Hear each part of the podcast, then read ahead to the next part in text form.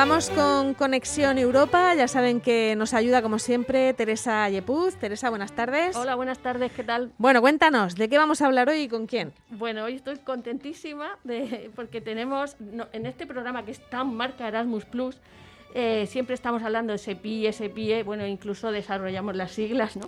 Pues nada menos que tenemos a la voz de esa agencia nacional, a la voz del Servicio Español de internacionalización para la internacionalización de la educación, que es eh, Coral Martínez Iscar.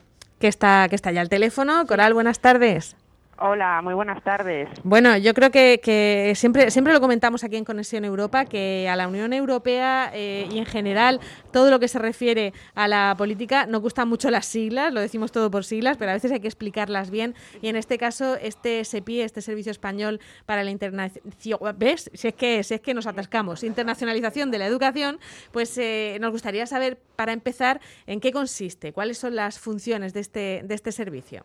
Muy bien, bueno, pues eh, detrás de estas siglas, eh, eh, efectivamente que, hay que hacerlo con, siglas porque el nombre en sí es un poco largo, pero es un reflejo de, lo que hacemos. el CEPIE es la Agencia Nacional del Programa Erasmus Plus aquí en España, para todos los sectores de educación y de formación. somos la agencia del programa Erasmus Plus para los sectores de educación escolar, formación profesional, personas adultas y educación superior. O sea, hay Erasmus en todos esos sectores. Eso es eh, importante porque están creciendo todos estos sectores. Eh, y luego, además, el CEPIE eh, cuenta también como, con una unidad de internacionalización de la educación superior, precisamente para ayudar a la proyección internacional de nuestro sistema universitario, tanto para atraer estudiantes como para poder enviar nuestros estudiantes o profesores fuera. o sea que tenemos un cometido bastante amplio. Sí, como, como decíamos, es la, es la agencia del gobierno español donde se gestiona todo esto para intentar que nos nuestros estudiantes sean lo más internacionales posible. Y es verdad que se conoce mucho más el Erasmus Plus a nivel universitario, ¿no? Es el que quizá eh, durante muchos años pues se ha hecho se ha hecho muy conocido porque quien más que menos conoce a alguien o lo ha disfrutado en persona y, hay que recordar que, que está también en todo el resto de, de, la enseñanza, ¿no? No solamente en, en universidad. Quizá hay que insistir un poquito en dar a conocer todas esas etapas, ¿no, Coral? Eso es, eso es. El, el CEPI es la agencia europea, ¿eh? de la Comisión Europea, aquí en este caso en España, ¿no? O sea que cada país, digamos, miembro del programa Erasmus, que son más de los que son incluso miembros de la Unión Europea, tienen eh, una o varias agencias en función de los sectores educativos. Eh, y efectivamente, no solo se circunscribe al sector de la educación superior, que puede ser el, más, el que más se conoce, sino a todos los sectores. Es decir, un grupo escolar, ¿no? De, educación escolar puede salir también de Erasmus con un adulto, con un profesor que les que, que, que está con ellos, eh, para hacer intercambios de una, con una duración menor, para hacer intercambios con familias, ¿no? A residir en una familia y luego, evidentemente, hacer esa eh, movilidad en sentido inverso. También en formación profesional, que ha crecido muchísimo en los últimos años, tanto eh, para los alumnos, digamos, como para los profesores en todos los sectores. Y, por supuesto, también el sector de las personas, en este caso adultas, de la educación de personas adultas, que también va a crecer de manera importante en este siguiente marco financiero plurianual que durará en el marco europeo, claro, siete años, ¿no? Eh, y va a haber un crecimiento muy importante, más del 55% va a crecer el presupuesto destinado al, al programa Erasmus, que es importante, no solo por el crecimiento, sino porque estamos en una coyuntura precisamente de recortes, ¿no? Pues eh, una clara apuesta eh, por seguir con este programa europeo es este importante crecimiento que vamos a, a, tener en el siguiente marco financiero que empieza ya en el 2021. Sí, yo quería, quería subrayar respecto de lo que comentáis Marta y tú, Coral, por ejemplo, aquí en la región de Murcia hay centros tecnológicos y ONGs también que también están participando y gestionando Erasmus Plus y es importante subrayar que va mucho más allá de lo que tradicionalmente se pueda entender por, por movilidades de jóvenes, ¿verdad? Pero quería preguntarte, eh, eh, España sigue siendo un referente tremendo en Erasmus Plus. Eh, ¿Cómo es nuestro posicionamiento nacional en el conjunto de la Unión Europea? ¿Recibimos más, emitimos más personas, estudiantes, profesores? Pues mira, nuestro posicionamiento es estupendo porque somos los primeros. Somos los primeros de manera ininterrumpida en el sector de la educación superior desde el 2001. Según las estadísticas que publica la Comisión Europea, que son públicas, eh, las publica en el mes de enero de cada año, seguimos siendo eh, una referencia eh, a nivel global del programa Erasmus. Hay que tener en cuenta que Erasmus no solo se circunscribe, a Europa, sino que ya ha crecido. Erasmus puede ser internacional. Se puede ir uno de Erasmus a cualquier rincón del mundo. Eh, y en las estadísticas eh, que nos eh, ofrece la Comisión Europea, seguimos siendo el primero de manera ininterrumpida. Recibimos más de los que enviamos. Somos primeros de manera ininterrumpida en recepción y terceros en emisión de, estudiantes, muy muy cerquita de, nuestros colegas europeos. O sea que, vamos, somos un referente en el programa Erasmus a nivel global y, que, y queremos, por supuesto, seguir siéndolo, ofreciendo un servicio cada vez de, un servicio público, eh, porque somos eh, un organismo autónomo, un organismo público eh, de calidad, ¿no? Bueno, y una de las cosas que, me llama la atención, también lo ha comentado al principio, es que se esfuerzan en hacer que nuestras eh, universidades, nuestra educación en general, tenga un matiz más internacionalizador, ¿no? Para que también eh, los alumnos que vengan aquí, eh, pues lo, tengan más, más sencillo y sea más atractivo, ¿no? Ese también es una de las, de las funciones que tiene ese pie, ¿no?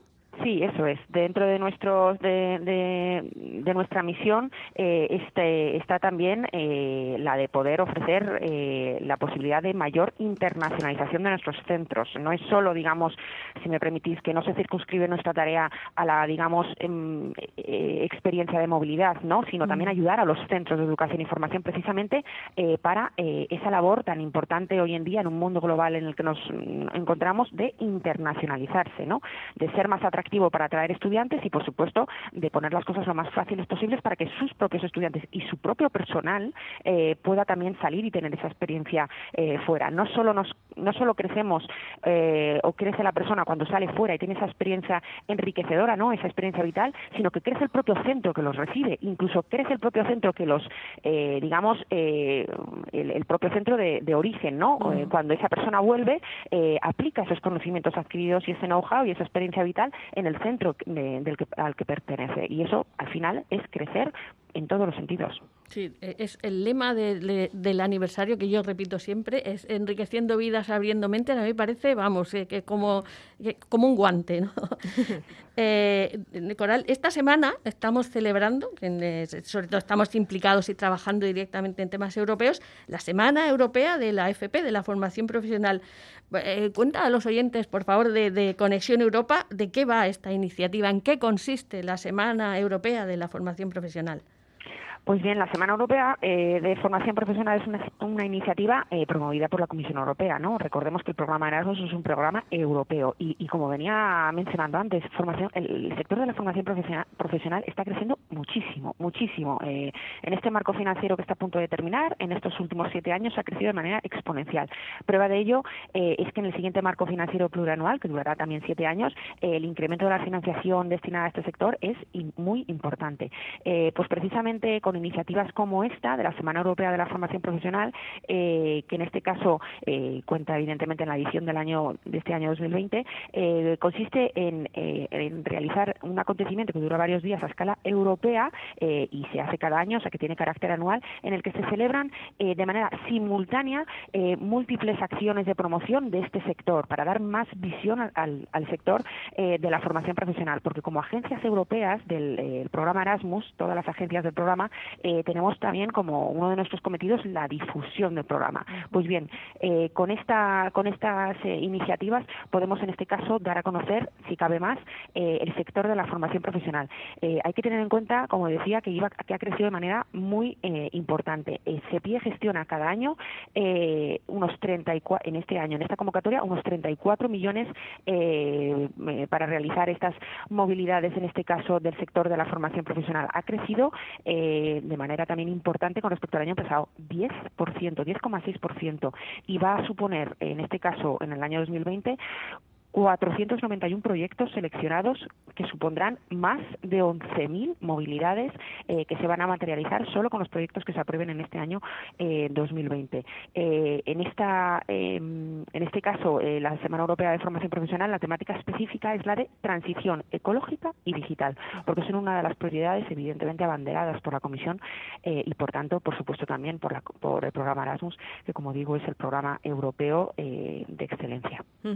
bueno, a mí me ha interesado mucho el tema de que haya subido el, el porcentaje del presupuesto que se otorga a, los, eh, a las movilidades de adultos, ¿eh? por motivos obvios, yo ya soy adulta y ya uno se ve en esas cosas. No sé si eh, se refiere, claro, ¿no? no sé si se refiere, por ejemplo, a, gente que tenga que seguir investigando un doctorado y quiera seguir haciendo ese tipo de intercambios Erasmus Plus o, o se abre a más tipos de, de proyectos. Cualquier tipo, cualquier eh, em, centro de educación o formación de cualquiera de los sectores que antes hemos mencionado. En este caso también el sector de la educación de personas adultas. el solicitante es el centro. Eh, evidentemente luego la movilidad final es o el propio estudiante o el profesor, eh, pero, pero es el, propio centro el que lo tiene que solicitar. De ahí también nuestra labor y supone un grandísimo esfuerzo por parte de todo el personal que represento, que, detrás hay un equipo maravilloso eh, del CEPIE, menos de los que quisiera, pero muy bien avenidos y un trabajo excelente de dar eh, de, hacer esa difusión para que todos los centros se puedan animar. Y nuestra labor también es reducir esa burocracia, reducir la carga, digamos, ¿no? de presentar esos proyectos para que sea lo más liviano posible, para que todo el que pueda, el que quiera, realmente pueda eh, llevar a cabo esta, esta movilidad. Así que nuestra labor también es formar a los centros para intentar animarles a que, bueno, una movilidad es tan válida eh, para un único centro como los eh, 2.000 movilidades que puede realizar otro centro que también solicita este programa europeo. Nuestro valor también básico es la inclusión eh, para que, repito, todo el que quiera poder eh, hacer esa movilidad que realmente no pueda pueda hacerlo, que no sea por nosotros, que no que, por nosotros no quede el, que pueda acceder a esta experiencia mm. vital. Bueno, pues eh, ojalá haya un montón de centros en la región de Murcia que se animen, ¿no, Teresa? Y que presenten estos proyectos. la verdad es que mm, yo creo que somos muy activos. quiero subrayar el trabajo de Sepie, ya sabes que soy muy fan del trabajo de Sepie y muy fan de Coral. Tengo las cosas hay que decirlas en el micro. y creo que hacemos un trabajo interadministrativo que es muy importante subrayar, que colaboramos las administraciones, en mi caso como responsable de Europe Direct, ayudo a los centros precisamente a que le den menos trabajo al equipo fantástico de Coral, por cierto, pero, pero sí, sí, sí. O sea, Pues es que gracias a vosotros y a todos los que creéis en esta iniciativa, eh, bueno, en este programa, que es que lleva 33 años vivos, o sea, que no es ninguna tontería, eh, todos, gracias a toda esa labor de difusión, eh, nuestro objetivo es que no quede rincón eh, en España por, por, por, darnos a conocer qué es Erasmus, qué oportunidades ofrece eh, y, por supuesto, hacerlo cada vez más, digamos, cercano a todo aquel que quiera. tenemos reuniones con, pues, como decía, representantes, digamos, de proyectos que, que se presentan y se evalúan de manera externa por expertos independientes para primar la objetividad, imparcialidad y neutralidad de un único proyecto, como digo, pues que representa 2.300 movilidades y luego otro proyecto igual de importante que representa tres movilidades, porque es un sector, eh, por ejemplo, una representante de, de una, de un eh, centro eh, de muy pocos alumnos que también quieren participar en esta experiencia Erasmus. ¿Por qué no? todos somos portavoces del programa, todos, tanto vosotras que estáis ahí al otro lado, como todos los que estamos aquí en ese pie, como todo aquel que ha participado en el programa, ya sea hace 20 años, hace 25, hace 30 o el año pasado, ¿no? Todos somos embajadores del programa Erasmus y es nuestro deber, ¿no? y, y para mí, además, de mi trabajo, es un placer hacerlo, eh, poder dar eh, estas oportunidades ¿no? y la difusión de, las, de, todo lo que puede suponer el participar en un programa como esto.